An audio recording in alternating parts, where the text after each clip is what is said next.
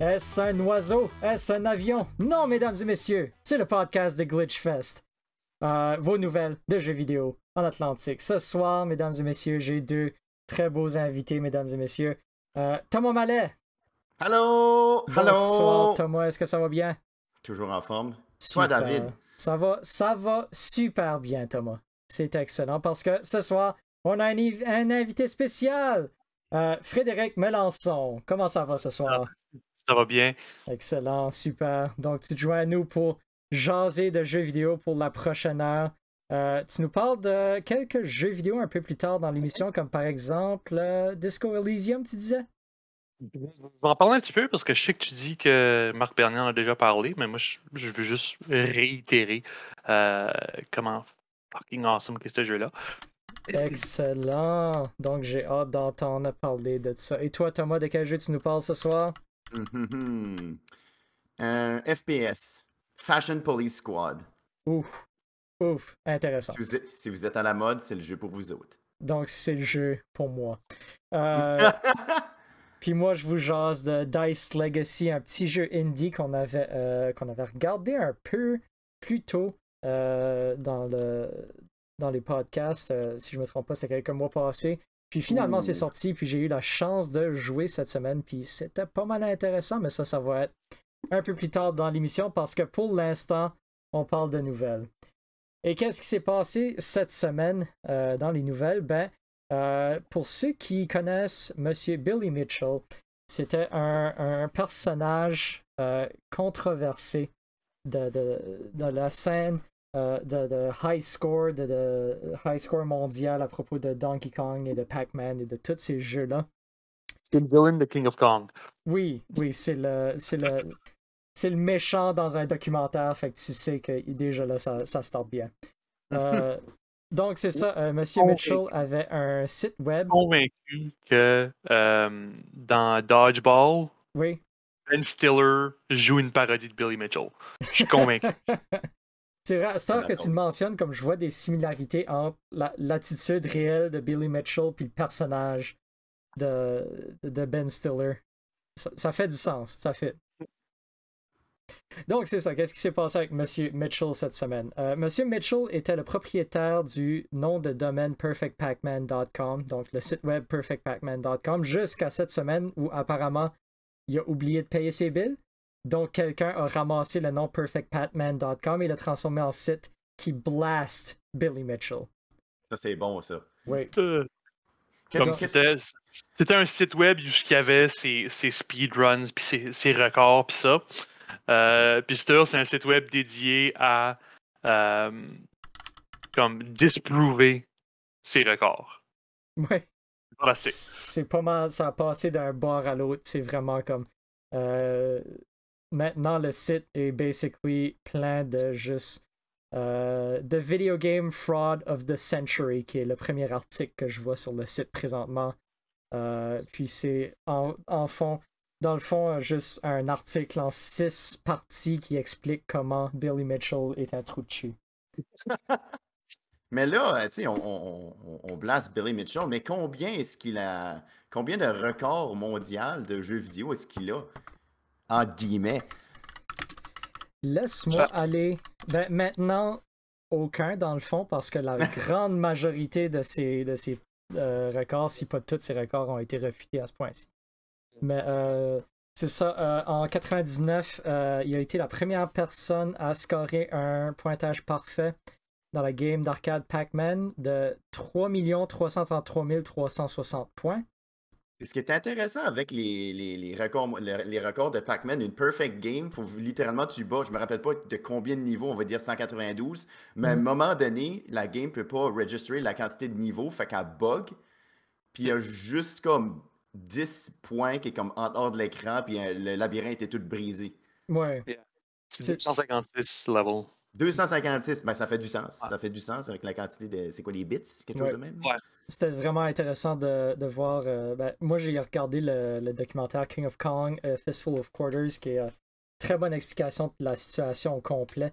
Puis, euh, c'est ça, dans le fond, euh, ces vieux jeux vidéo-là jeux vidéo étaient designés pour juste continuer de façon perpétuelle, comme il était pas supposé avoir un niveau final, mais comme éventuellement la game venait tellement difficile à manager l'arcade crashait. C'est basically ça qui se passait. Il y avait ça la kill screen. La kill screen, oui. C'est ça qui est le. Ce qui est vraiment intéressant, c'est que euh, Tetris a aussi une kill screen. Euh, puis la kill screen de Tetris, c'est juste les blocs descendent immédiatement. Fait qu'il y a des joueurs qui sont capables de continuer, qui ont assez de, de vitesse et d'agilité, qui sont capables de continuer de jouer à Tetris, dépasser la kill screen. Oui, c'est euh, c'est vraiment fou à regarder. Là, à l'écran, on est en train de voir le kill screen de Pac-Man. Puis dans le fond, ce qui se passe, on voit l'écran de Pac-Man, puis la gauche, la section gauche de l'écran est parfaitement normale, puis la section droite de l'écran, t'as juste plein euh, c'est complètement brisé. T'as juste des caractères de, lettrés à la place du level. Puis euh, c'est ça, donc euh, c'est des niveaux qui sont impossibles à finir. Puis c'est c'est un peu la, la fin. C'est dans le fond la fin de la game. Ouais. Ouais. C'est dans le fond la Parce fin théorique. vas, puis les ghosts, les, les ghosts vont te pogner. Ouais, ouais, exactement. Un petit accident de, de son ici, mais c'est pas trop grave. Donc c'est ça. En 2018, euh, tous ces scores ont été refutés euh, parce que dans le fond, euh, ils ont été réexaminés parce qu'ils ont regardé les, cassettes vidéo parce que c'était comme ça que les scores étaient enregistrés originalement.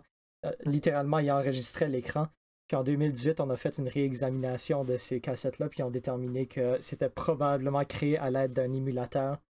Donc, c'était pas sur l'arcade original, donc ça conférait des avantages euh, qui faisaient en sorte que Billy Mitchell euh, n'est pas un gentil garçon. Richard. So, so, bonne nouvelle. Oui. Bonne nouvelle. Bonne Excellente nouvelle. nouvelle. Donc, si vous allez sur euh, perfectgamedepacman.com, quelque chose de même, vous allez voir des choses très intéressantes. perfectpacman.com. Euh, beaucoup d'articles super intéressants sur toute cette, euh, cette controverse-là. Puis, pour les gens qui s'intéressent à cette situation-là, je recommande beaucoup le documentaire King of Kong, A Fistful of Quarters. Euh, ça explique la, la, toute la situation euh, très bien. Puis, euh, puis, ça te rend vraiment triste à propos de Steve Weeby. Steve Weeby, qui est comme. euh, il était un, un compétiteur à Billy Mitchell, puis ça serait, euh, ça serait la personne qui aurait actually les plus hauts high, high scores pour Pac-Man et pour Donkey Kong, euh, qui était littéralement en deuxième place après Billy Mitchell. Fait que, ouais, beaucoup moins Mm. populaire que Billy Mitchell maintenant, mais c'est, c'est comme ça que la vie fonctionne. C'est populaire pour les mauvaises raisons. Oui, populaire pour les mauvaises raisons. Ben, je pense que pas mal tout le monde sait maintenant que Billy Mitchell est euh, un peu un trou de cul. Les, les gamers qui connaissent Billy Mitchell aiment pas Billy Mitchell. Non, c'est ça. C'est ça. Je le Ça- connaissais pas avant aujourd'hui et je n'aime pas Billy Mitchell. tu fais bien, tu fais bien. Donc, euh, euh, pour d'autres nouvelles cette semaine, on a euh, finalement Nintendo qui sort une patch pour la Switch qui implémente le- l'audio Bluetooth pour la Switch. Ça a seulement pris 4 ans après la sortie de la console pour que finalement ça arrive. Finalement, t'as plus besoin de ton fil. Ben oui, Ouais. si seulement ils pourraient intégrer une façon de- d'avoir du in-game chat sans avoir une application téléphonique. Euh, Ben c'est ça, c'est. Tu sais, euh, ça, te, ça te fait penser à comme tout le, le- le phénomène que toutes les consoles de Nintendo semblent être une step en arrière de leurs compétiteurs en matière de technologie. Ben c'est expliqué par le fait qu'ils étaient juste en train d'essayer de figure out le Bluetooth, puis là ils l'ont finalement réussi. Fait que à ce temps, peut-être qu'ils pourront faire une console qui marche un peu mieux. ben, Non, c'est mais es en train de c'est dire que le euh, par rapport-. Vas-y.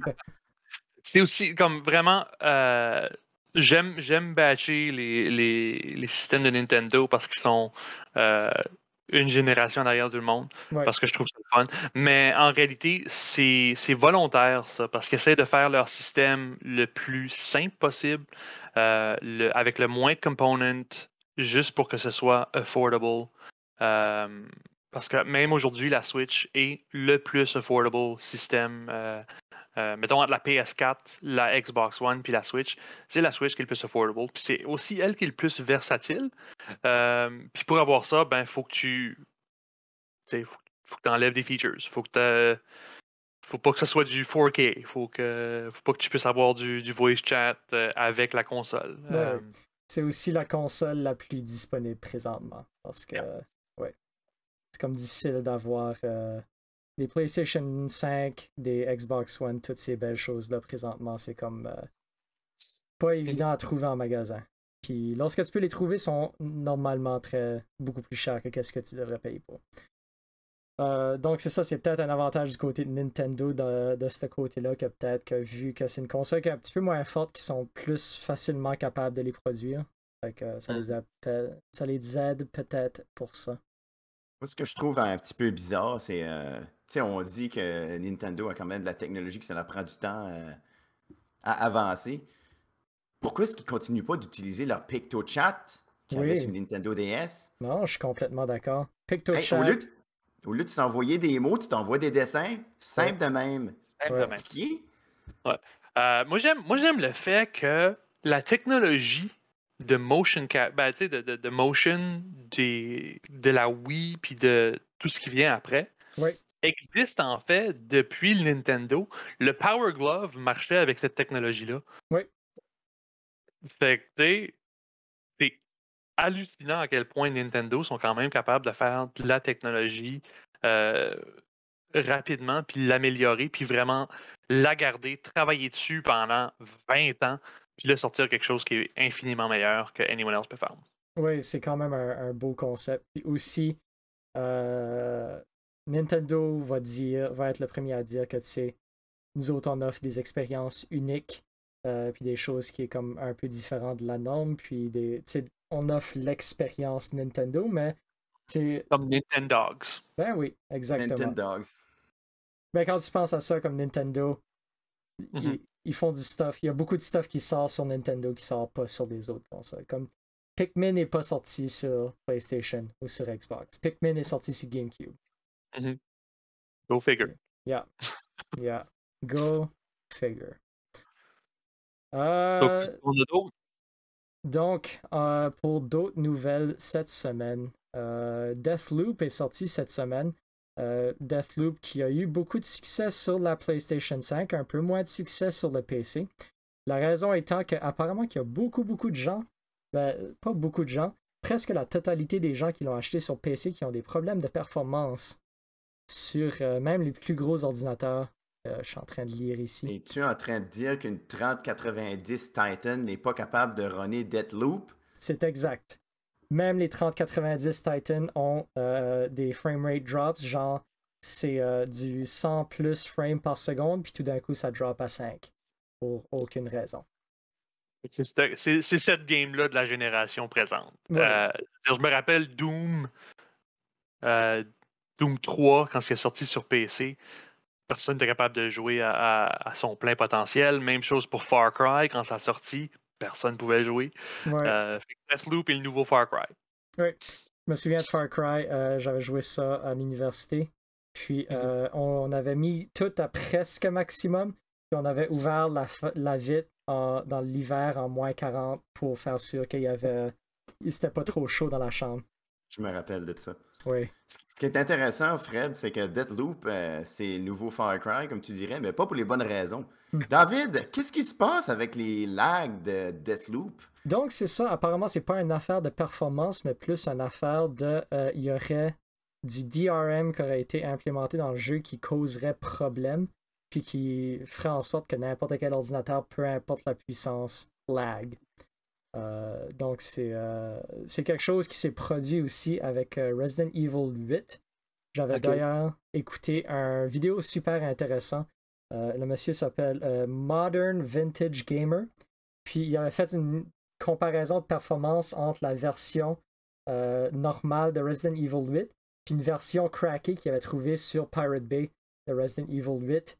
Puis la version crackée fonctionnait beaucoup mieux que la version normale.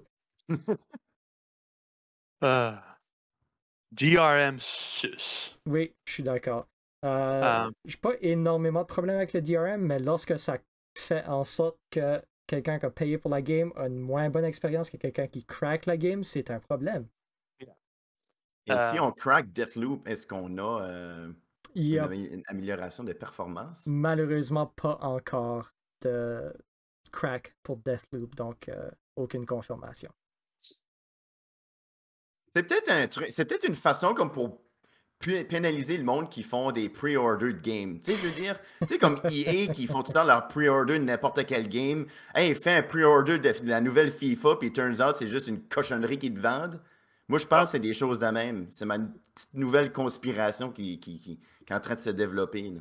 Comme Cyberpunk, comme No Man's Sky. Comme Comme... Cyberpunk, c'est ça. tu pre-order Cyberpunk, tu pre-order euh, No Man's Sky, de la cochonnerie. Mais attends, une couple d'années plus tard, exactement, Fred.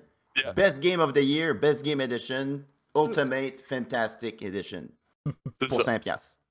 Ouais, Parce qu'ils ont déjà fait tout leur profit avec les pre-orders. C'est Ouais, ça. ouais, Ben, exactement. Borderlands, euh, exemple, Borderlands, la, la version définitive qui avait toutes tout, toutes les DLC, j'ai juste payé 5-10 piastres. Hmm. Euh, tu sais, Skyrim, euh, Skyrim ça, ça marche pas parce qu'ils n'arrêtent pas de faire des nouvelles versions. Ben oui. Là, on a la, la Anniversary version qui s'en vient, euh, qui vont re-releaser sur toutes les consoles encore.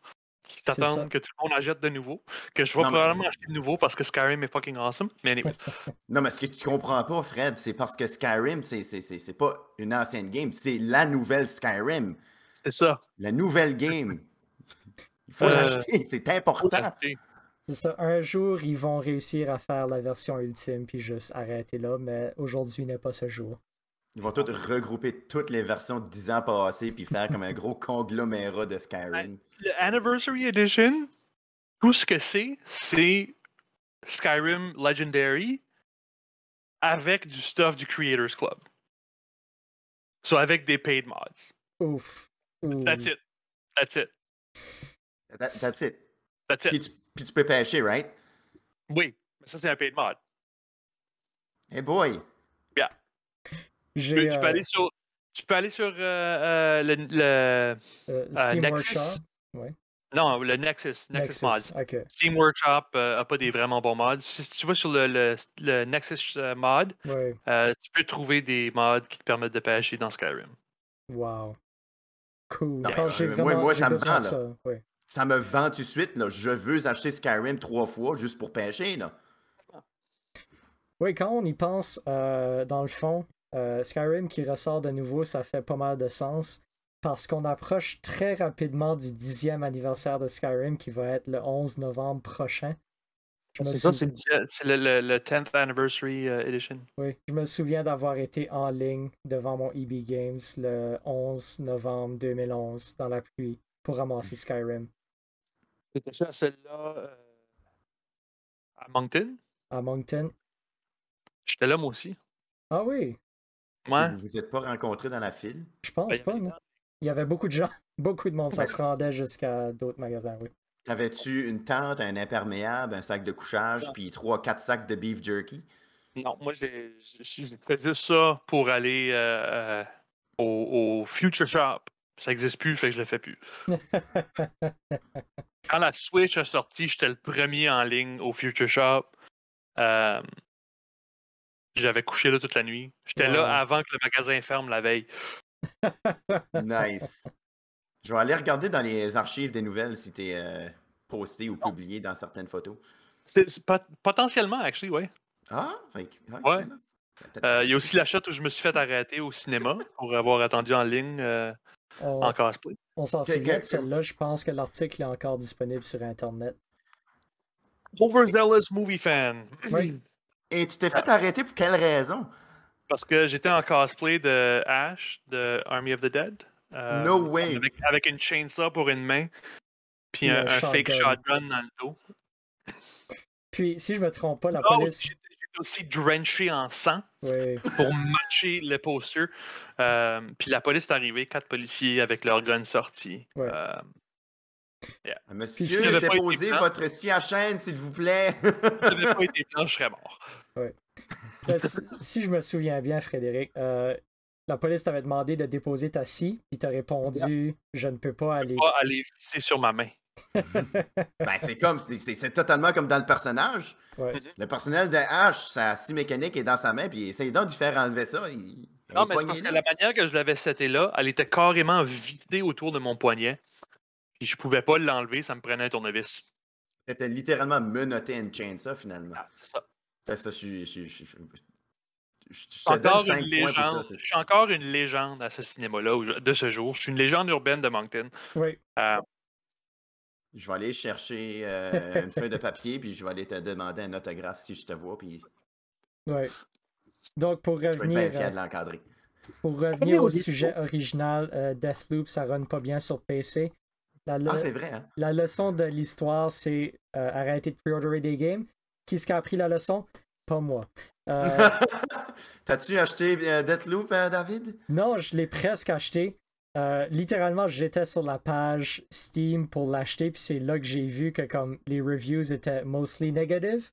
J'étais comme curieux pourquoi, puis j'ai été voir, puis euh, c'était c'était une méchante trip. Donc, dernière nouvelle pour cette semaine. Euh, apparemment que Candy Crush va être un e-sports maintenant. What? Oui.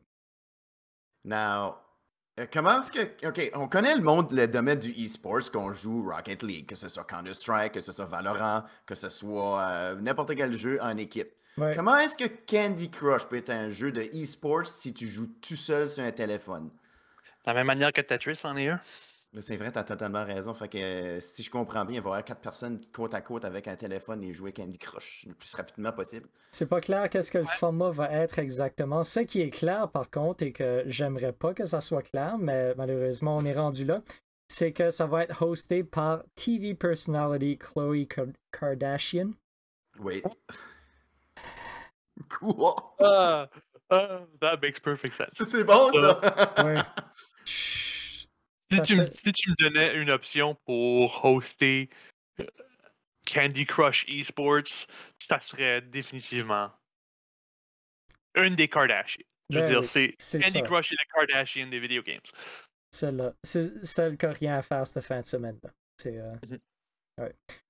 Donc, le tournoi commence le 23 septembre, ouvert à tous les joueurs de, des États-Unis euh, qui ont passé le niveau 25 dans Candy Crush Saga. Euh, le gagnant ultime recevra une euh, a year's supply of gold bars. Mhm. Gold Bar, on parle des barres de chocolat, right? non, malheureusement, ça va être le, c'est le premium currency pour Candy Crush. Donc, tu peux acheter des level skip en étant le meilleur à ne pas skipper des levels. Moi, j'étais vraiment, je suis vraiment triste d'entendre ça. Moi, je m'attendais que ça allait être. ça- moi, je m'attendais que ça allait être du genre comme à la Willy Wonka. Tu gagnes ça, tu gagnes un ticket pour aller à la manufacture, soit de Candy Crush ou de, de, de, de, de Willy Won- de, de, de, de Hershey ou quelque chose. Cadbury. Cadbury, you name it. Puis t'as juste comme une lifetime supply de barres de chocolat parce que, you know, Candy Crush, c'est des bonbons, c'est des chocolats, c'est des sucreries. Mais non, tout ce que tu fais, tu gagnes des, euh, Tu gagnes, tu gagnes du premium, euh, du premium money de la game que tu joues déjà. Oui, exact. Donc, ça, ça, V-Bucks. ça, ça conclut les nouvelles pour cette semaine. Donc, on va passer à qu'est-ce qu'on a joué cette semaine. Et moi, j'ai joué un jeu mal intéressant cette semaine. C'est quelque chose qu'on avait parlé d'eux il y a de cela quelques semaines. Ça s'appelle Dice Legacy. Donc, Dice Legacy, qu'est-ce que c'est dans le fond? C'est un jeu, un genre de jeu euh, d'exploration, de stratégie, de, construction. Puis, euh, tout est déterminé par des dés. Euh, donc, c'est genre, l'histoire du jeu est que t'es un, t'es un roi qui arrive sur des, des berges inconnues, puis t'essayes de reconstruire ta, ta civilisation. Puis là, t'as apporté euh, quelques-uns de tes citoyens, puis ces citoyens-là sont, euh, sont, des dés. Donc, les citoyens de base sont basically des petits dés orange avec des faces prédéterminées dessus. Euh, tu brasses les dés, là, ça va te donner soit un épée, soit un petit marteau, soit des, des engrenages, puis ou plein d'icônes comme ça. Puis ces dés-là peuvent être mis dans différentes tâches un peu partout sur la board. Donc, tu peux avoir des forêts. Donc, euh, si tu sors la hache dans les forêts, tu pourras euh, bûcher du bois qui, que tu peux accumuler pour construire d'autres choses. Euh, puis, c'est des choses comme ça. Donc, les dés déterminent tout dans ce jeu-là. Donc, c'est ça, c'est vraiment un jeu d'accumuler des ressources, de faire des constructions, puis d'essayer euh, d'essayer de protéger tes personnages le plus possible parce que c'est ça. euh, le temps avance en real time dans ce jeu-là. Donc, des fois, tu pourras avoir euh, l'hiver qui s'en vient. Donc, pendant l'hiver, lorsque tes dés font des actions, il y a un petit pourcentage de chances que tes dés viennent geler au retour dans ta main.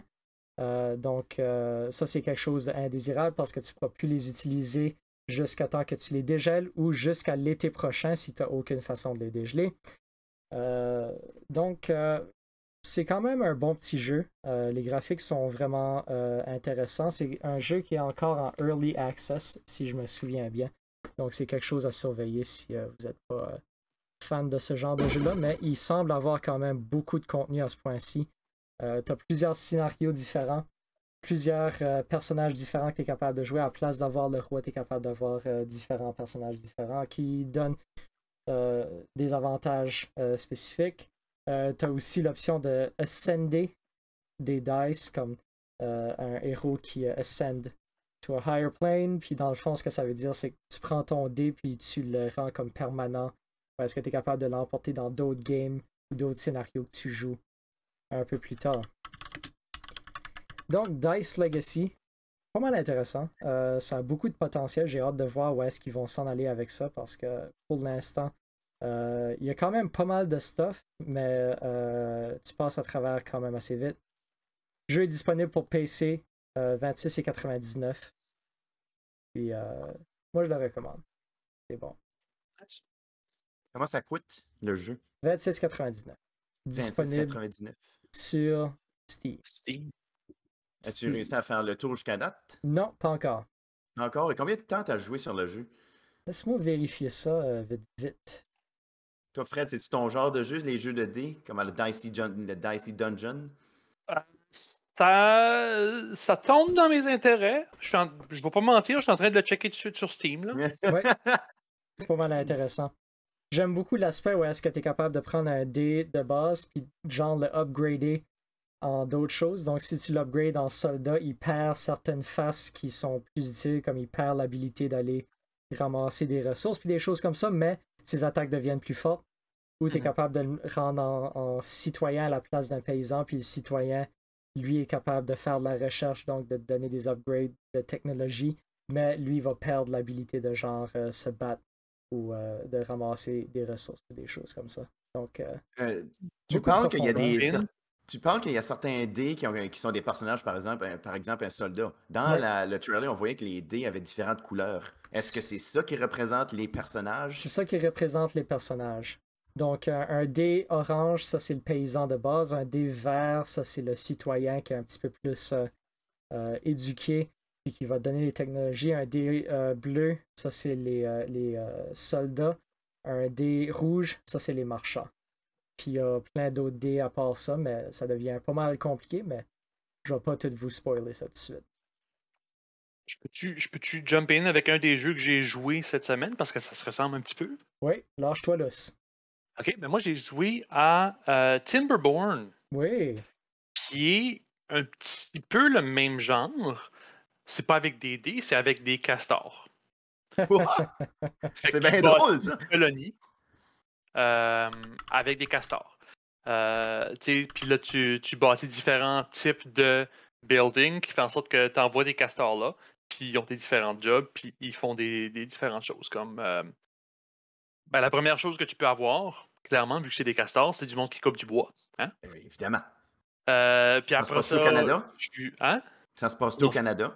Ça se passe pas au Canada. Ah. Ça se passe dans, dans un monde euh, quelconque. Sais, Après ça, tu peux, tu peux euh, commencer à, à utiliser le pouvoir de l'eau euh, pour, pour avoir du- de l'électricité. ça.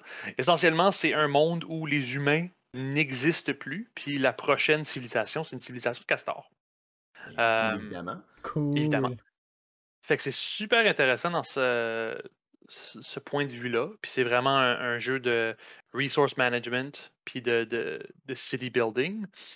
Euh, tu peux bâtir des, des, euh, des barrages dans l'eau pour euh, vraiment diriger le courant du ruisseau. Pis ça.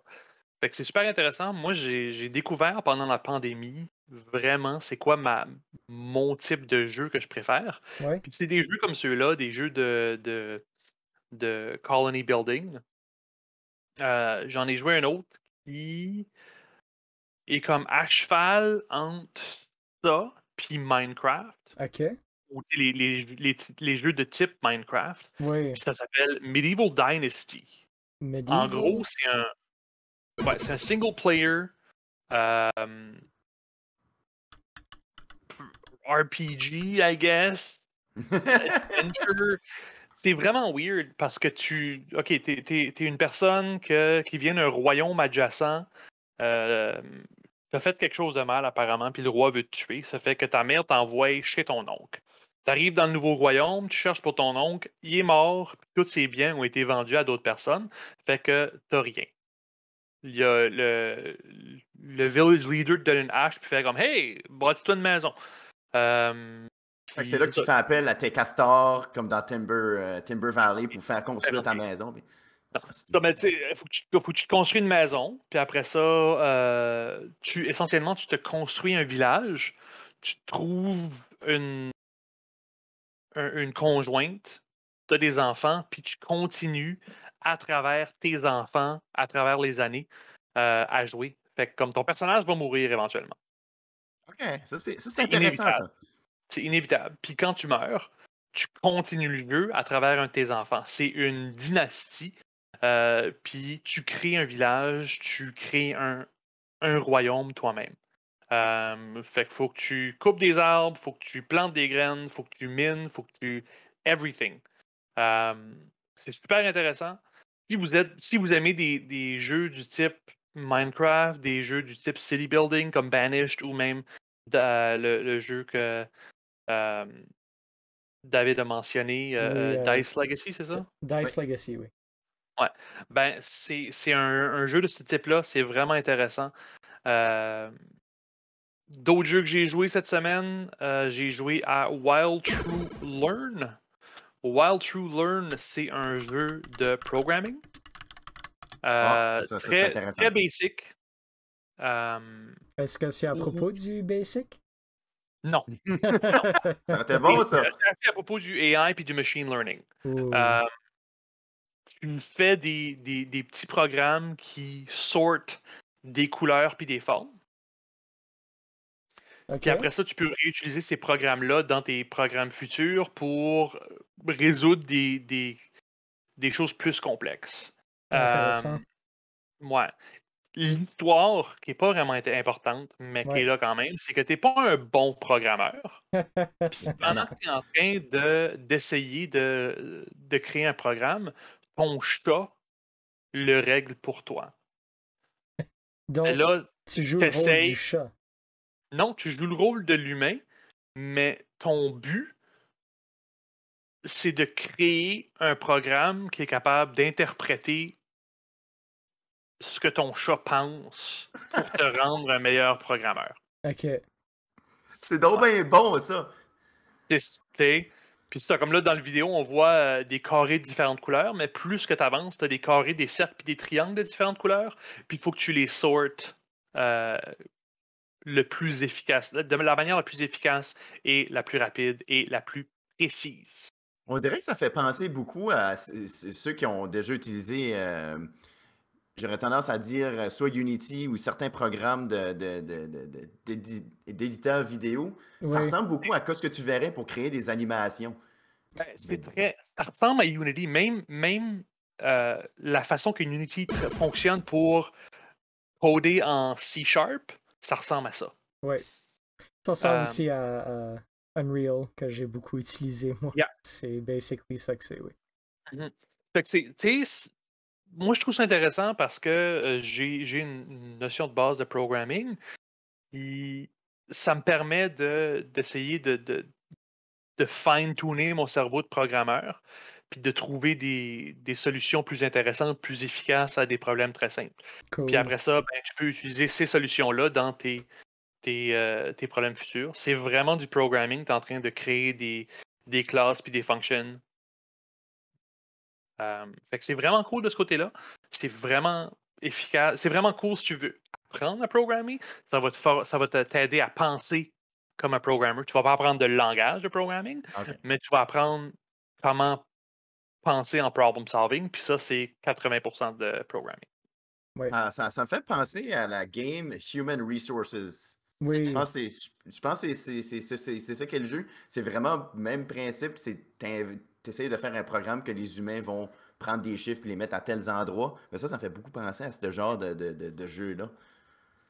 Ouais. Par curiosité, Fred, est-ce que tu as déjà joué à Hacknet? Oui. J'ai déjà joué à Hacknet.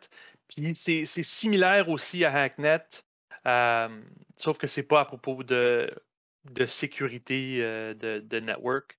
C'est à propos de. Plier des, des cercles, triangles et, et couleurs euh, pour Ouais. essayer de penser comme ton chat. C'est ça. Euh, autre que ça, j'ai joué à euh, Stardew Valley avec ma blonde. Je l'ai Cool. acheté sur Switch, puis on joue, euh, on joue en, en coop. C'est vraiment le fun. Je trouve que c'est vraiment un bon jeu euh, à jouer avec du monde qui sont pas très video game. Euh, c'est un jeu relaxant. Tu fais juste, tu sais, tu te promènes, tu pousses des, tu fais pousser des, des légumes, tu bâtis une ferme. C'est vraiment le fun. C'est encore, ça tombe encore une fois dans le type de jeu que j'ai découvert que j'aimais beaucoup pendant la pandémie.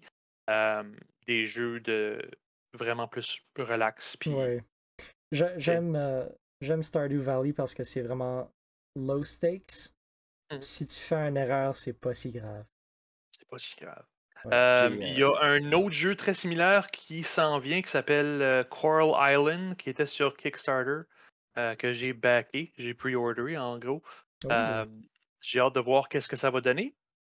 Euh, sinon, autre jeu que j'ai joué, euh, Disco Elysium, on en a parlé. Disco Elysium, c'est euh, un jeu RPG, mais aucunement comme any autre RPG.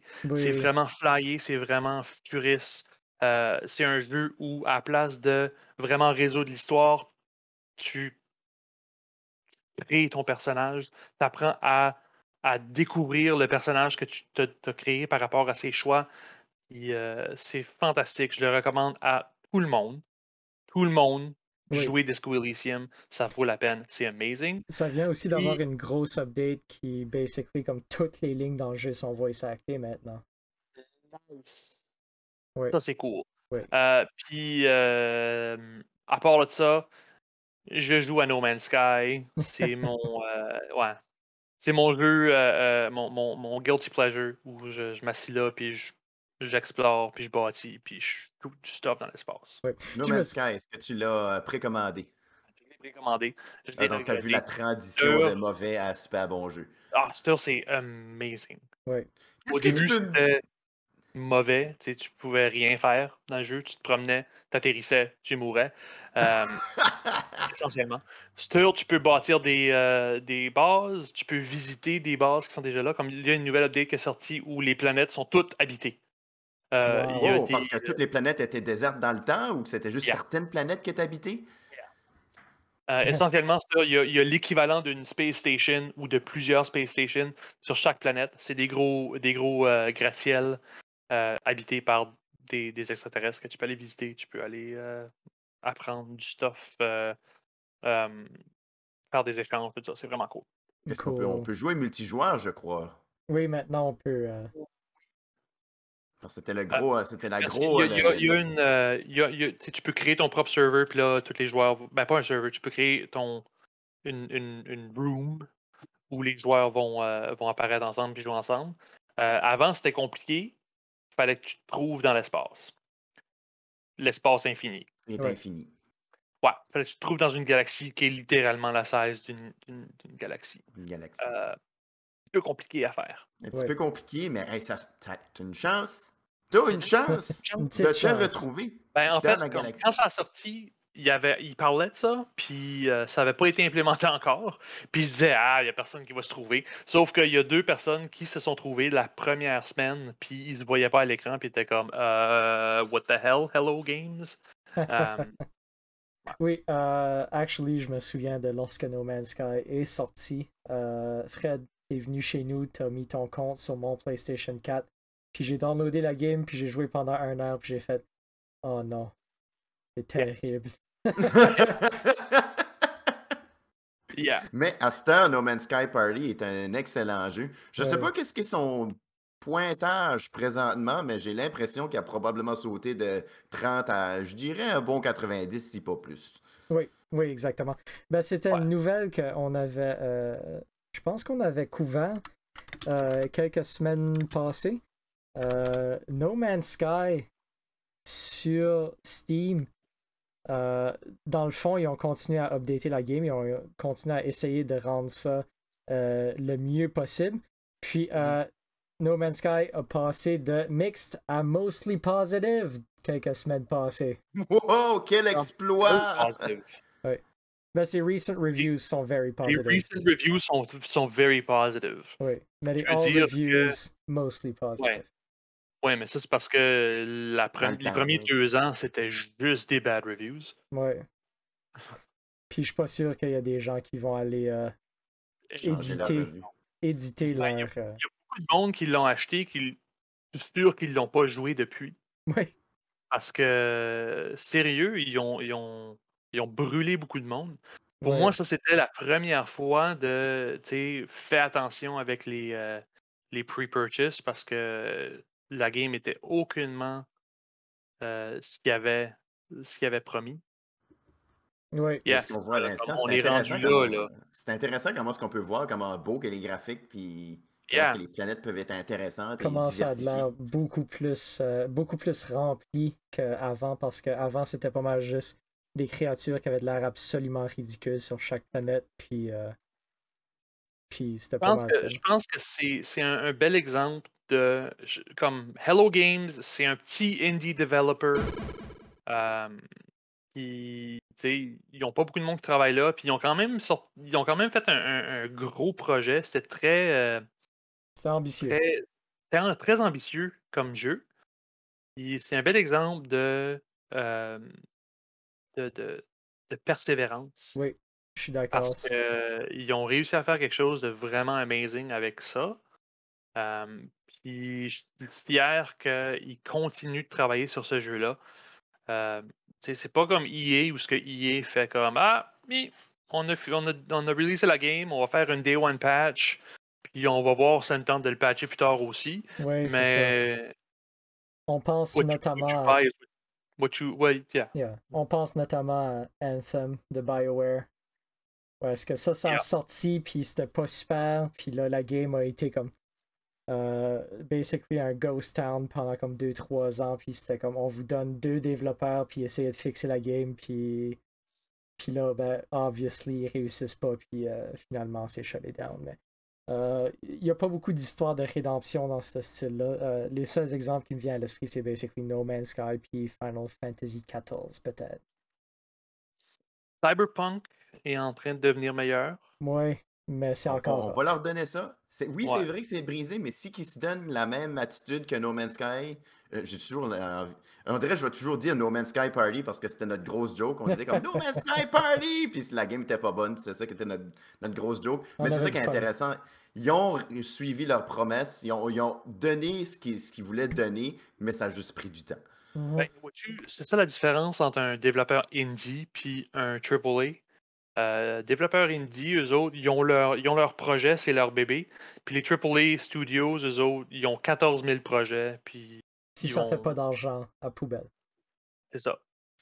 Euh, Les indies sont là pour la passion, puis les CD Projekt Red est encore techniquement un indie studio.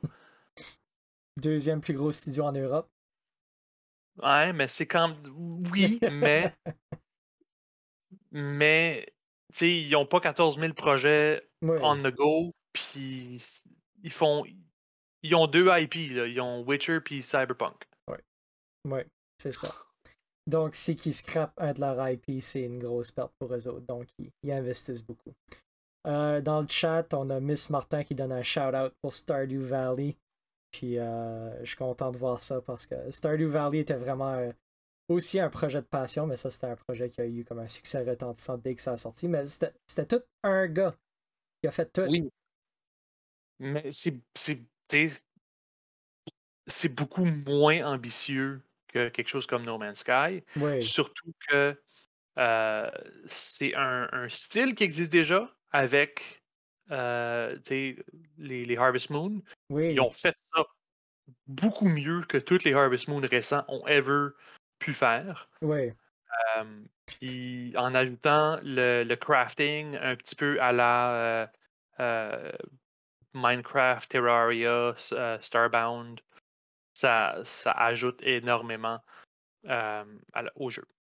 j'ai j'ai de pogner le goût d'aller jouer à un autre game de Stardew Valley. là. Je recommande fortement de, euh, d'essayer avec des mods. Cool. J'essayerai ça. Donc, Si euh, vous êtes intéressé par, si je peux me permettre, David, si vous Oui. êtes intéressé par Stardew Valley, mais ça vous tente pas de jouer le jeu vidéo, il y a la- le, jeu de table, la board game de Stardew Valley que j'ai essayé et je vous la recommande. hmm, C'est pas je un jeu qui, voir si c'était bon ça. c'est un jeu qui se joue à plusieurs, mais c'est pas un jeu qui se joue contre. Tu joues contre la, la- tu joues contre la, board game, c'est ça. Ouais.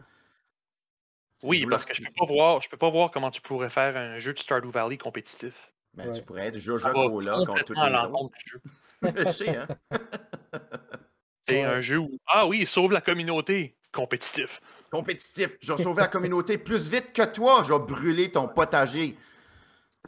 Moi, Oui, vais c'est sauver ça. la communauté, toi tu sauves Joja Mart.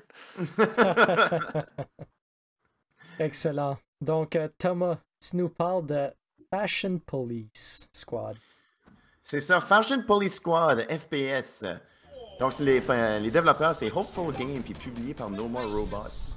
Le jeu sort en 2022. Il n'est pas encore sorti. David, si tu peux mettre le son, la musique est quand même assez intéressante. Oui, j'ai juste, juste pour son, l'apprécier pour, euh, l'apprécier pour un petit moment.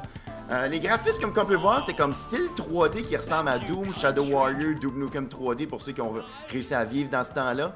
Donc, monde en 3D, mais les bonhommes sont plates en 2D, qui te fixent en tout temps dans le genre. Ce qui est intéressant, c'est que la musique est comme genre groovy. Euh, le but dans ce, dans, dans- dans ce genre de jeu-là, c'est un rétro shooter. C'est un, jeu de tir à la première personne. T'es le sergent Death. Ton but, c'est de passer des niveaux en, en te battant contre les crimes de la mode, le fashion crime. Donc, euh, je suis sûr que David, ça, ça- ça- ça t'intéresse euh, Oui. énormément. Je suis sûr que Fred aussi, ça t'intéresse énormément. Moi qui de la, la fine pointe de la mode. Exactement. La fine pointe de la, de la mode. Donc, les méchants, c'est comme des corporate zombies avec des habits mal mesurés qui tirent dessus avec leur, leur valise. Euh, tu as des personnages qui sortent de- de- du bureau puis leur, euh, leur tenue vestimentaire est toute détendue.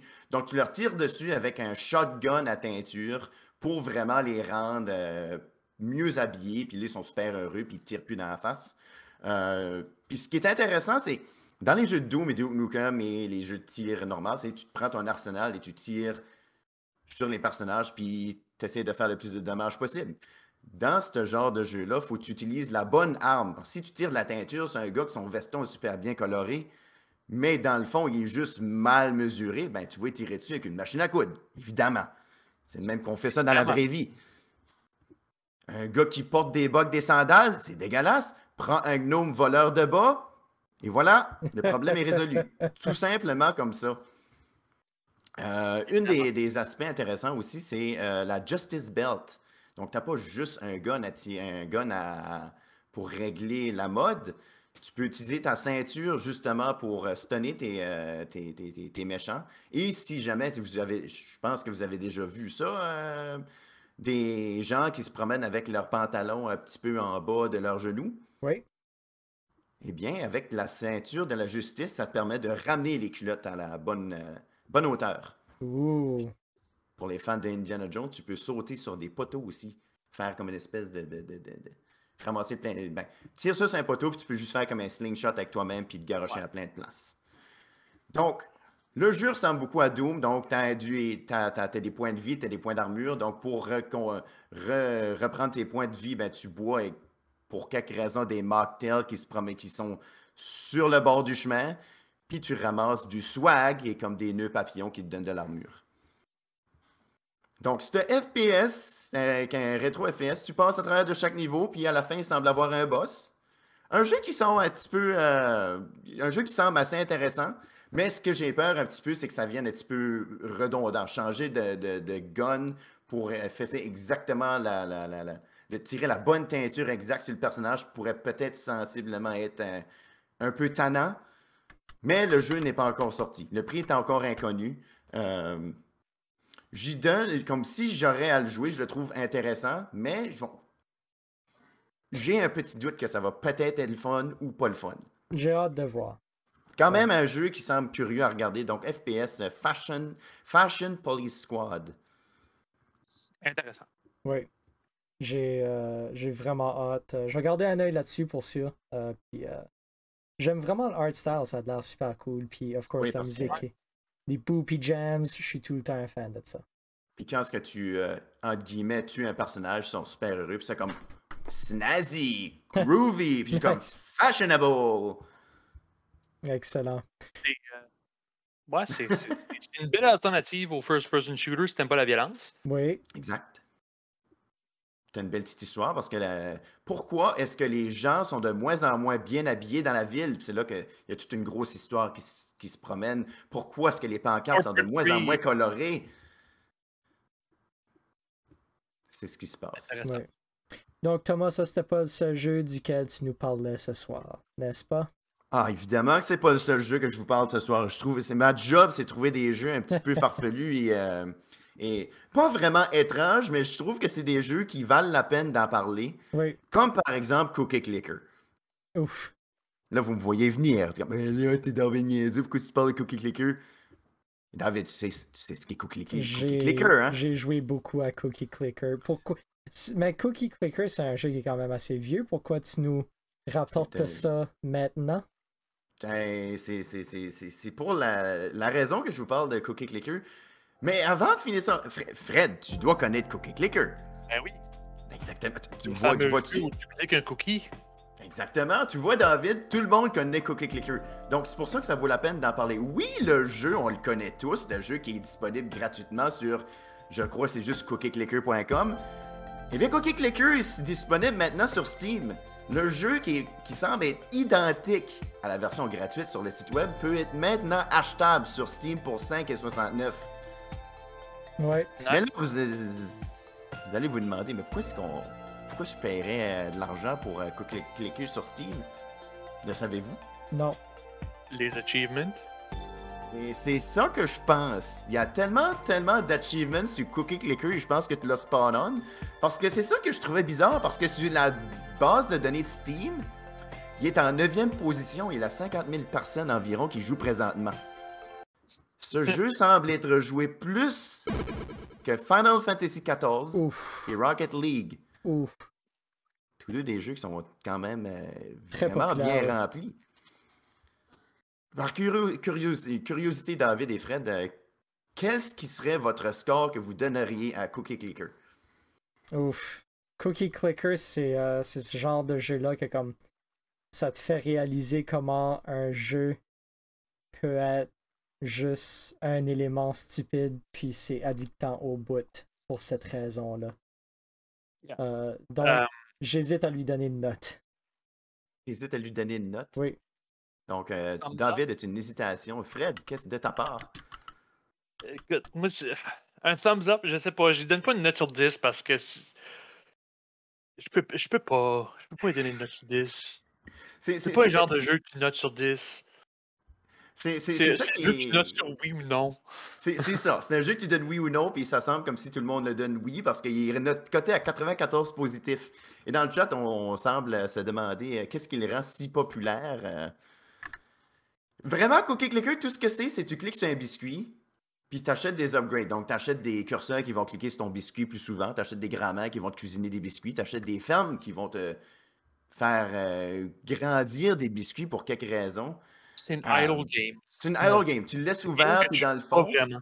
mon hypothèse, c'est que tu es toujours en train de gagner. Tu peux, tu Ouais. peux pas perdre à la game. T'es tout le temps en train d'avancer euh, vers l'avant, oui. Fait que c'est euh, c'est intéressant, puis euh, tu sais, c'est un jeu c'est un jeu que tu joues, mais c'est aussi un jeu qui te joue, dans le sens que tu apprends des choses à propos de toi-même quand ce que tu joues ce jeu-là. Je suis en train de checker les reviews euh, sur, euh, sur Steam Oui. pour Cookie Clicker, puis le, le, le top review, c'est actually une recette de biscuits. Euh, C'est une que- Est-ce que tu peux nous lire euh, quelques ingrédients de la recette, Fred, s'il te plaît? ouais, les ingrédients, euh, 150 g de beurre, euh, 220 g de sucre brun, 100 g de euh, Sucre sucre blanc, Oui.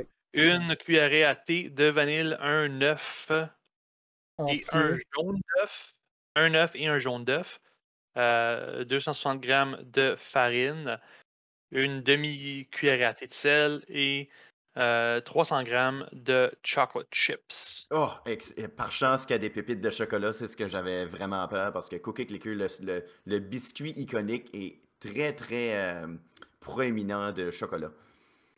Oh, on a M. Ouellet dans le chat qui nous dit qu'il est, euh, qu'il a une possibilité de perdre à Cookie Clicker, mais c'est en essayant de battre un speedrun après 4 heures. Ouais. C'est- une façon de perdre, mais dans le fond, si tu continues de jouer, ben, tu es encore gagnant. Ouais, ouais. Je pense qu'il y a un point intéressant, par exemple, euh, Monsieur Wallet qui dit euh, c'est un idle game, il y a beaucoup de gens qui jouent pas activement, qui l'ont juste le rouvert dans le background, puis ils jouent tout seuls. Parce que c'est le même que tu devrais jouer Cookie Clicker. Ouais. Pour ceux qui se demandent, c'est quand ce que le jeu est sorti. La vraie date de sortie de Cookie Clicker, c'était le 8 août 2013. Donc, c'est un très ancien jeu, ça. Presque 10 ans que c'est sorti, ce jeu-là. Mais il est sorti sur Steam depuis le 1er septembre 2021. Donc, le créateur s'est fait une méchante quantité de cash. Euh, Ouais, j'ai euh, actually, j'ai actually joué une, euh, une, une idle game euh, cette semaine aussi. Ouais. euh, que je n'ai pas mentionné parce que je me suis dit c'est une idle game, je ne le mentionnerai pas. Euh, mais ça s'appelle Leaf Blower Revolution. Oh Wow. non! Moi aussi, je joue à Leaf Blower Revolution. Ouais.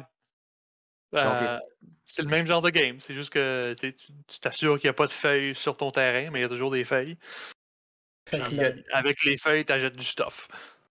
Parce que tu sais, c'est le même principe que l'automne s'en vient présentement. Ben, quand il y a plein de feuilles sur ton parterre, ben, qu'est-ce que tu fais? Tu les râpes, tu les pousses, tu les tasses du chemin, puis tu veux pas que c'est sur ton parterre.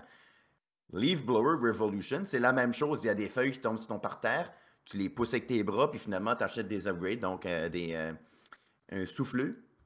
Ouais, euh, Sauf que Leaf Blower Revolution est gratuit sur Steam. C'est vrai que Leaf Blower Revolution est gratuit, mais il y a quand même certaines microtransactions. Donc, c'est une autre différente approche de comment faire de l'argent. Avec Ça un. avoir, c'est une, euh, une, euh, une video card avec une grosse fan. Oui, c'est très fort probable que c'est une 3090 Ti qui pousse euh, des feuilles mortes. Puis c'est une grosse histoire qui se passe dans Leaf Blower Revolution. Ils ont... Avant, il n'y avait pas d'histoire, mais là, c'est rendu, il y a une histoire. Que tu, tu vas, tu, tu, tu pousses les feuilles sur ton jardin, puis là, c'est rendu que tu vas chez ton voisin, puis là, finalement, tu es rendu vraiment dans des dans dimensions, dans le void, puis dans. des, des grosses Ah, dimensions de feuilles différentes. C'est- C'est toute une histoire, toute une, toute, toute- toute une très grande aventure. Une évolution. Est-ce que Mm. est-ce que tu as des images pour nous autres, David, de Leaf Blower Revolution? Leaf Blower Revolution. J'étais en train de loader ton autre. euh, ton autre vidéo, c'est pour ça que je l'avais pas d'ouvert présentement. Ah, c'est- mais- c'est c'est correct. C'était complètement pas prévu de vous montrer Leaf Blower Revolution parce que c'est. c'est- Mais étant donné qu'on en parle, on n'a pas le choix. C'est un devoir. C'est révolutionnaire. C'est révolutionnaire certain. Regarde, regarde-moi ça. Regarde-moi la carte graphique qui pousse des feuilles. C'est pas fantastique? Ah, Tu prends ton wow. bonhomme, tu le fais promener, puis t'as même des monstres qui peuvent t'attaquer. Fait tu leur tires des feuilles d'en face? Avec des feuilles. Avec des feuilles. Les, les- les Mhm. feuilles, on s'entend. Tu as pogné une paper cut, Fred? C'est écologique. On utilise des feuilles comme arme. Ah, putain, ben tu utilises des feuilles. Quand la feuille a fini de faire son dommage, pourrit avec le gazon, puis tu peux planter des patates le lendemain. Mind blowing. Mind blowing. La pogne-tu? Euh, donc, euh, Thomas. sinon, Oui, qu'est-ce que t'allais dire? Ah, j'allais juste dire pour dire euh, This game blows. Et sur ça, tu nous parles de un dernier jeu pour aujourd'hui. Ah, je pensais qu'on avait fini avec euh, Leaf Blower Revolution. Là. Non, je ben, je pense qu'il y a I Am Fish aussi que tu nous parles de vite vite. Évidemment que I Am Fish. Un I Am Fish, qui euh, j'ai découvert ça euh, récemment cette semaine. C'est ce que j'aime beaucoup, c'est- trouver des jeux qui sont un petit peu. euh, je pense qu'ils méritent d'en parler. C'est que I Am Fish m'a fait beaucoup penser à I Am Bread. Puis j'ai pas été déçu quand j'ai regardé qu'est-ce qu'il a fait. C'est développé par Bossa Studio, donc ceux qui nous ont, nous ont apporté euh, Surgeon Simulator 1 et 2 et I Am Bread. Ah, Le jeu est. euh, ouais, le jeu sort. le- il est sorti le- le- le 16 septembre 2021. Donc ça fait pas si longtemps qu'il vient de sortir. Cool. On, on peut voir que les graphiques sont comme un petit peu cartoon en 3D. Oui. Euh, Donc, explique-nous qu'est-ce qui se passe dans euh, I Am Fish. dans le but, dans, dans le fond, c'est que t'es un poisson. Ok. Puis comme dans la majorité des, des- de leurs jeux de Bossa Studio, les contrôles sont difficiles et souvent très très farfelus. Le but, c'est vraiment juste de résoudre des puzzles, de passer les, les- les niveaux avec euh, ce qu'il te donne. Par exemple, ton, po- ton poisson peut être mis dans un bocal rond, dans un petit poisson rouge. Dans, dans, dans quoi vous mettez ça, vous autres, des poissons rouges? Dans un aquarium. Un Dans un aquarium. ouais. aquarium, en effet. Puis souvent, euh, de, de façon iconique, c'est l'aquarium euh, rond. Oui. Donc, par exemple, si ton poisson est dans un aquarium rond, c'est un niveau qui va être un style à la monkey ball. Tu vas promener ton poisson dans, dans, dans, dans, dans le petit fish tank, puis tu veux pas qu'il tombe sur le pavé ou se faire écraser par une voiture, sinon le résultat ri- risque d'être euh, désastreux. Donc, tu peux te promener dans les fontaines, euh, dans des endroits inondés, dans... bref, dans des places euh, qui a du liquide. Là, vous allez dire, mais c'est-tu juste ça qu'à la game? Ben non. Trois, t'as quatre différents poissons avec euh, chacun une habilité spéciale. T'as le, le poisson, le goldfish, t'as le piranha qui peut mordre et détruire des objets. Comme par exemple, euh, si un endroit qui est inondé puis une armoire euh, semi-détruite, il peut mordre sur l'armoire et la détruire et passer à la suite du niveau. Euh, le, perf- t'as le pufferfish, donc le poisson qui se gonfle. Et dans le fond, ben, tout ce qu'il fait, c'est vraiment il se gonfle. Et t'as le poisson volant, et je vous laisse deviner ce qu'il peut faire. C'est ça, Il il, peut vole. voler. Exactement, Fred, il peut voler. Mais qu'est-ce que c'est pas c'est pas bien voler? Est-ce que la police vient après toi si tu voles trop longtemps? Euh, oui, la police vient après toi si tu voles trop longtemps, mais ce que tu as besoin de faire, c'est juste de dévoler, te re- retour- retourner dans, dans ton aquarium. Puis là, la police va te regarder, comme Ah, c'est juste un poisson. Mais non, Il vole plus. Hein? ils volent plus. C'est ça qui se passe. Mais non, euh, ce qui est intéressant, c'est le. C'est vraiment tu faire, euh, résoudre les puzzles à l'aide de tes différents poissons et des différents niveaux qui, qui sont à faire. Puis ce qui est intéressant, c'est qu'il y a des collectibles, donc des morceaux de pain qui sont dans des endroits un petit peu plus durs à se rendre. Un petit, clin d'œil à I Am Bread. Et aussi en, ceux qui sont vraiment des fans de Surgeon Simulator et euh, de I Am Bread, il, y a semble avoir beaucoup de références et euh, qui donnent en plus comme une certaine, euh, certaine historique de Surgeon Simulator et I Am Bread. Donc, ça vous donne un extra, euh, une extra quantité d'histoire. Ok. C'est un jeu qui semble en valoir la peine. Oui. Euh, c'est sûr que les contrôles qui sont vraiment mauvais sont intentionnels. Si vous, vous avez, avez-vous déjà joué à Surgeon Simulator, David et Fred? Oui. C'est terrible. Oui. J'ai fait. Euh, J'ai même pas réussi à finir la première opération. Moi, je me suis rendu dans l'ambulance. Ah, t'es rendu dans l'ambulance. Ouais, l'ambulance, euh, c'est l'ambulance, c'est awful. La- L'ambulance est, est terrible, donc c'est la même euh, chirurgie, mais euh, dans Surgeon Simulator, la même chirurgie, sauf que dans l'ambulance, évidemment, tout grouille, de bouge. tout bouge. Donc c'est ça, le jeu semble en valoir la peine. C'est un jeu qui, euh, qui, qui suscite quand même un très bon intérêt. Pour le prix aussi, c'est 18$ et 23 cents. Il est un petit peu en spécial parce qu'il vient juste de sortir. C'est toujours la mode qui se passe avec les jeux. Donc c'est probablement euh, dans les environs d'une vingtaine de dollars et un petit peu plus lorsqu'il ne sera plus en spécial. I Am Fish, suivant des jeux de I Am Bread et de Surgeon Simulator par Bossa Studio. Cool. Surveillez. À surveiller. À surveiller. Puis ça, ça nous apporte à la question de la semaine pour cette semaine, mesdames et messieurs. Euh, donc, pour les gens à la maison, on vous invite à répondre si ça vous intéresse. La question de la semaine pour cette semaine. Quel jeu aurait dû être plus populaire qu'il l'a été? Donc, on a pas mal de réponses, pas mal de gens qui ont répondu à la question de la semaine sur Facebook. Euh, on a Rémi qui a répondu euh, Gladius, qui semble être un jeu de, de Xbox 360 à propos de, de genre euh, combat de gladiateurs. Ça a l'air Mhm. pas mal cool. Euh, Je pensais qu'il peut. Je pensais, pour un moment, je pensais que c'était Gradius, le Oui. jeu de. T'as une espèce de, Gradius, de navette spatiale qui tire des affaires. Mais c'est vraiment écrit Gladius, puis Gladius, c'est un jeu de Xbox original, excuse-moi. C'est un genre de jeu de gladiateur, euh, genre euh, tactique, donc tu prends ton bonhomme puis tu le bouges un peu, un peu partout. Euh, donc ça a l'air pas mal intéressant. On a aussi Daniel qui dit euh, Terraria. Pas que c'était populaire, mais ça aurait dû l'être encore plus euh, parce que, tu sais, avec toutes les updates qui ont fait, tout le stuff qu'ils ont ajouté à cette game-là, c'est rendu vraiment énorme euh, à ce point-ci. Euh, Vainglory, qui est un MOBA pour euh, mobile, mais qui avait trouvé des façons vraiment intéressantes de faire les mechanics pour un touchscreen pour un MOBA, fait que ça avait de l'air super intéressant. On a Doki Doki Literature Club pour l'expérience unique. Ça a eu quand même beaucoup de succès, mais je pense que euh, tu sais, ça aurait pu en avoir encore plus si les gens auraient pu euh, euh, y donner une chance. Puis Astroneer, Astroneer, excuse, qui est un genre de jeu. Ou Astroneer, ça semble être un excellent jeu, ça aussi. Oui. Puis le style RTS en général. Puis ça, je suis complètement d'accord. Euh, gros fan de Warcraft 3, personnellement. C'est super le fun. Wow! C'est comme le pire. Yep. Ok. Je m'assume, c'est bon. Pas de Ok. problème. Euh, puis on a aussi Thomas qui dit Knockout City. Savez-vous ce qu'est Knockout City? C'est un jeu vidéo. C'est un jeu vidéo. euh, c'est que- c'est c'est un jeu que j'aurais vraiment aimé que ça se rende dans le domaine du e-sport parce que c'est un jeu de dodgeball. Oui, j'ai joué, euh, j'ai joué Knockout City avec toi d'ailleurs. Je m'en souviens.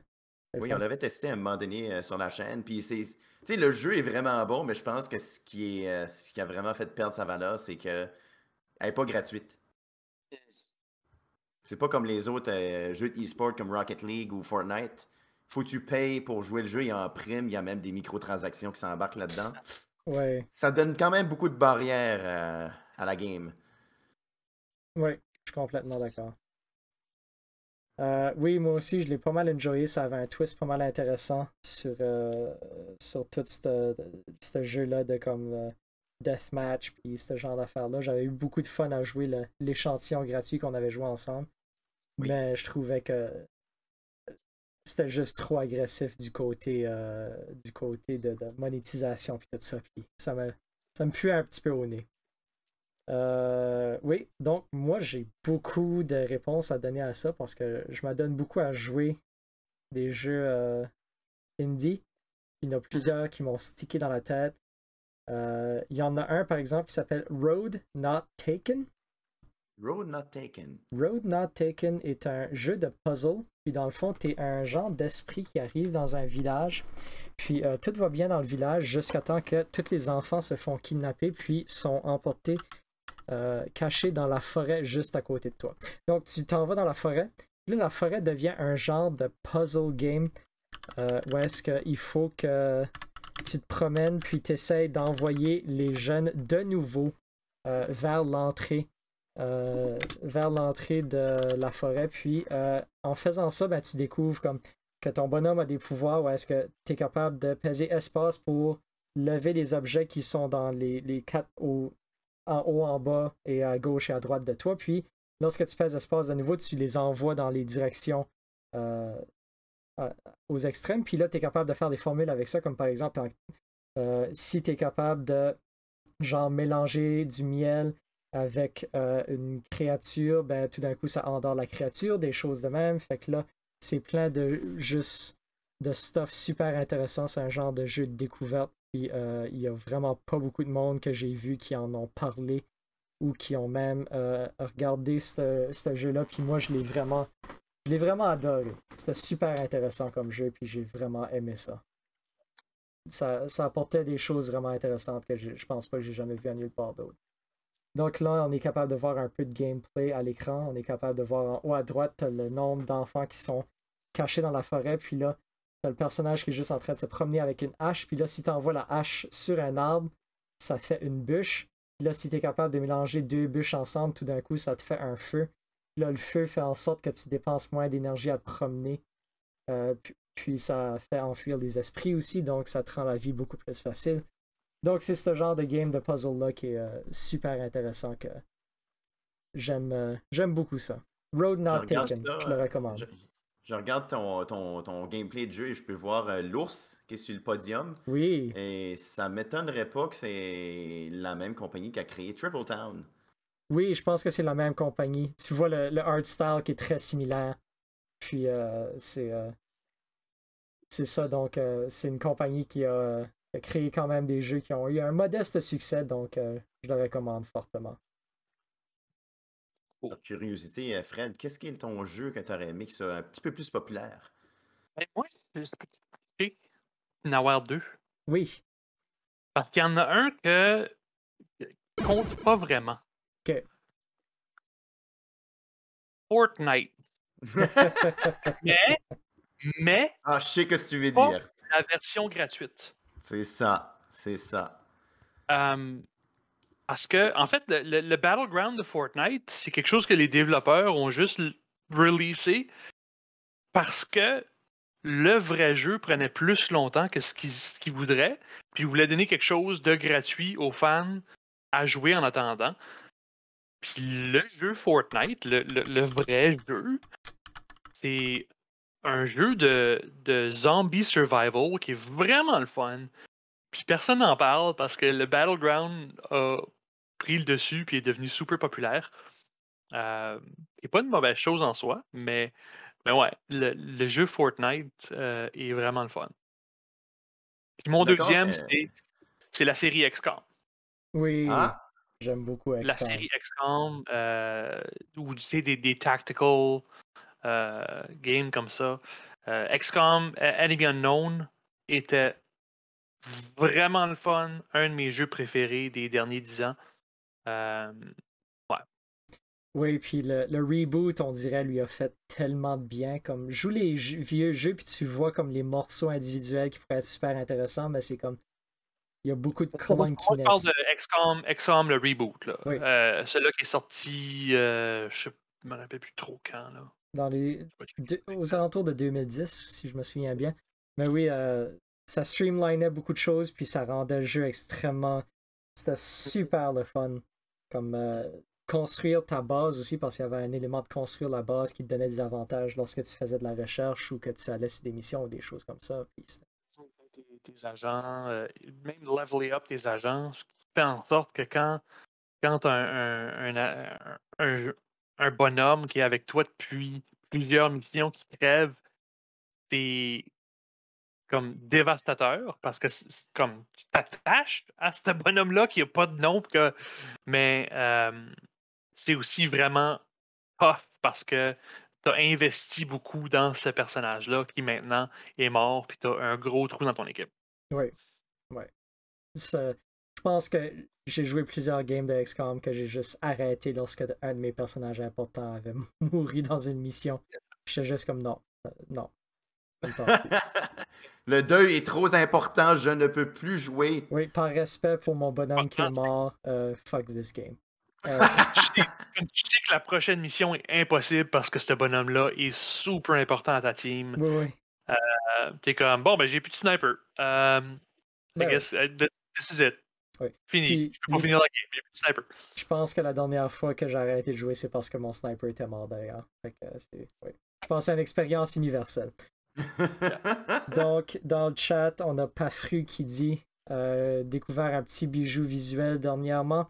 Euh, What Remains of Edith Finch?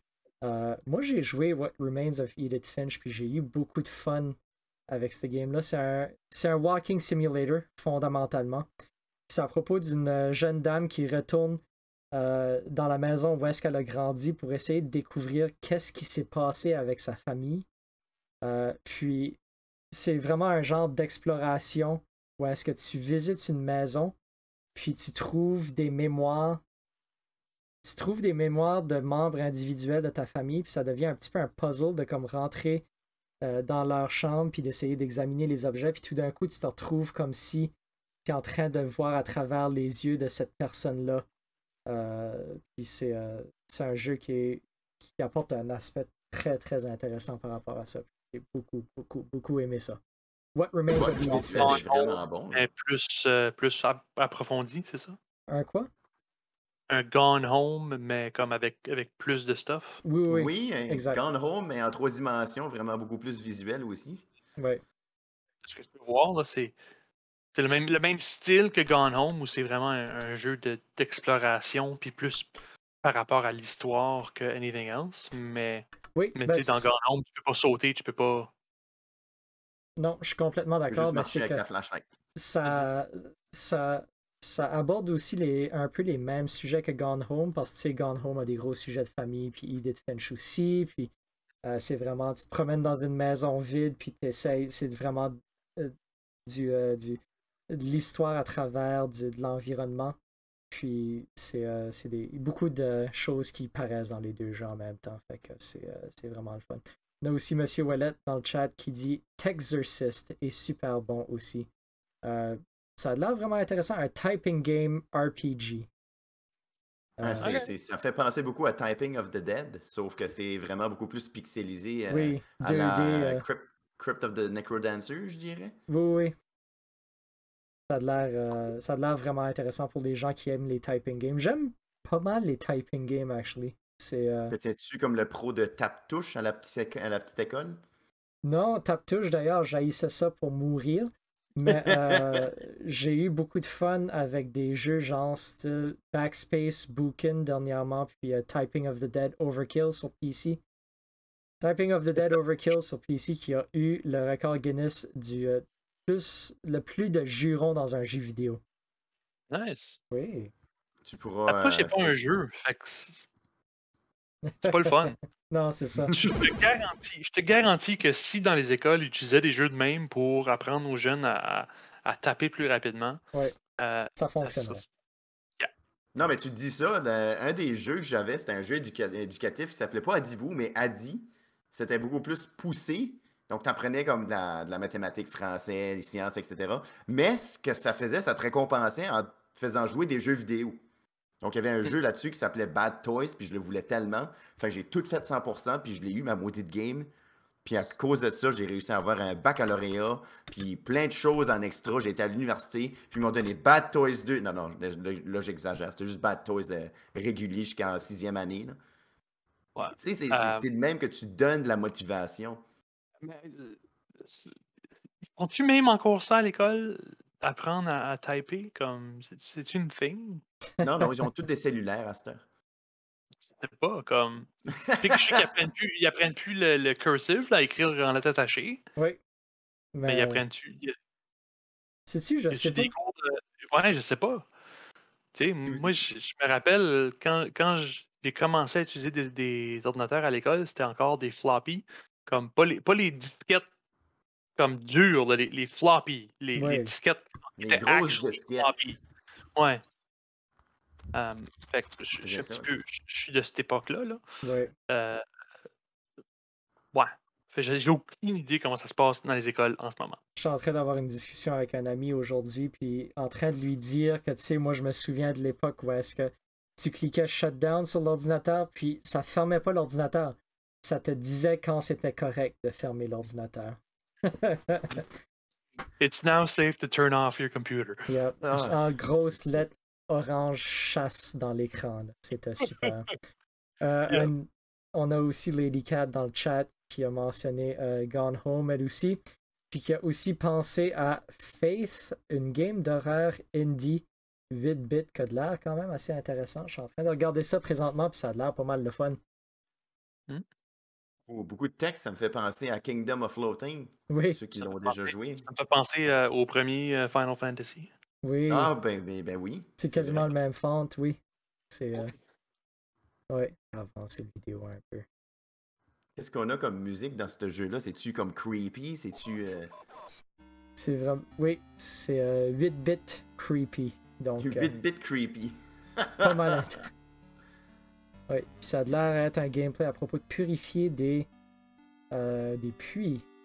Regarde, t'es invité à un party, euh, David. Oui. L'adresse est là, tu devrais, tu, tu devrais y aller. C'est euh, c'est au mois de mai, no. dans pas long. Avec le clown puis tout. Ça a l'air euh, Mm. très intéressant, très invitant. c'est peut-être euh, le prequel de Five Nights at Freddy's. Ouais.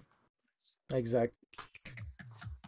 Donc, sur ce, je pense que ça va être pas mal la fin du podcast pour cette semaine. Merci tout le monde qui nous écoute à la maison. Merci à toi, Frédéric. Merci à toi, Thomas. Ben de rien. Et on, c'est maintenant le temps de se dire à la semaine prochaine. A glitch out! Glitch out! Super. J'ai de penser à ça. J'ai Oui. de penser à ça. Connaissez-vous des gens, des jeunes gens qui vont à la polyvalente de Salut, 9e à cher 12e gang. année? Oui, Eh bien, il y a un tournoi de Rocket League que Glitchess organise pour euh, ces, ces- ces- ces gens-là. La, la FGFNB, la Glitchfest, en partenariat avec la Fédération des jeunes francophones du Nouveau-Brunswick, organise un tournoi de Rocket League complètement gratuit pour euh, les élèves de la 9e à 12e année francophones de la province. Si vous êtes intéressé au jeu, si, ben, si vous êtes intéressé, si vous êtes un- un- dans cette bracket d'âge-là et si vous connaissez des, euh, des, des élèves de cette, euh, de cet âge-là? Les inscriptions sont disponibles sur euh, la page Facebook de, de Glitchfest et aussi la page Facebook de page Facebook et Instagram de la Fédération des jeunes francophones du Nouveau-Brunswick. Disponible aussi sur notre Discord pour ceux qui sont intéressés. Je laisse ça juste de même. oui. Est-ce qu'on parle aussi de l'autre événement qui s'en vient? L'autre événement, oui, c'est vrai, tandis qu'on en parle. euh, Il y a un autre événement qu'on est en train d'organiser. Il n'y a, rien encore de concret, mais étant donné qu'on a fait depuis euh, la dernière réunion qu'on a faite, on planifie un 24 heures euh, de jeux vidéo sur, le Twitch de Glitchfest. Ce qui se passe, c'est qu'il y a la. là, si vous allez même dans la section About de Glitchfest, il y a vraiment la section. il y a Extra Life qu'on décide de faire. Donc, c'est. On joue des jeux vidéo pour 24 heures et on ramasse de l'argent pour euh, l'hôpital IWK. Ça vous tente de venir nous voir euh, jouer des jeux vidéo pour 24 heures, d'être écœuré après 24 heures puis d'avoir bu bien trop de caféine? Voilà votre chance. On est encore en train de construire l'horaire et de planifier euh, des, des activités euh, toutes reliées à du gaming. Il y aura plus de détails à venir, évidemment. On est Ouais. encore en phase de préparation, mais on vous l'annonce là. Si vous voulez plus d'informations, vous pouvez euh, joiner notre euh, serveur Discord, nous suivre sur Instagram, nous suivre sur Facebook. C'est sûr que vous allez être updaté sur toutes ces plateformes-là. A d'une plateforme. Allô?